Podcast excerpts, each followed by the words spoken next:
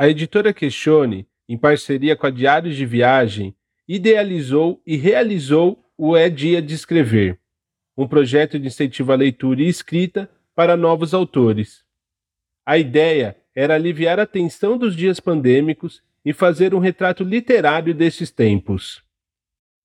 Aqui temos a arte da escrita servindo de alento e, ao mesmo tempo, como um registro histórico das difíceis experiências e transformações resultantes da pandemia da Covid-19.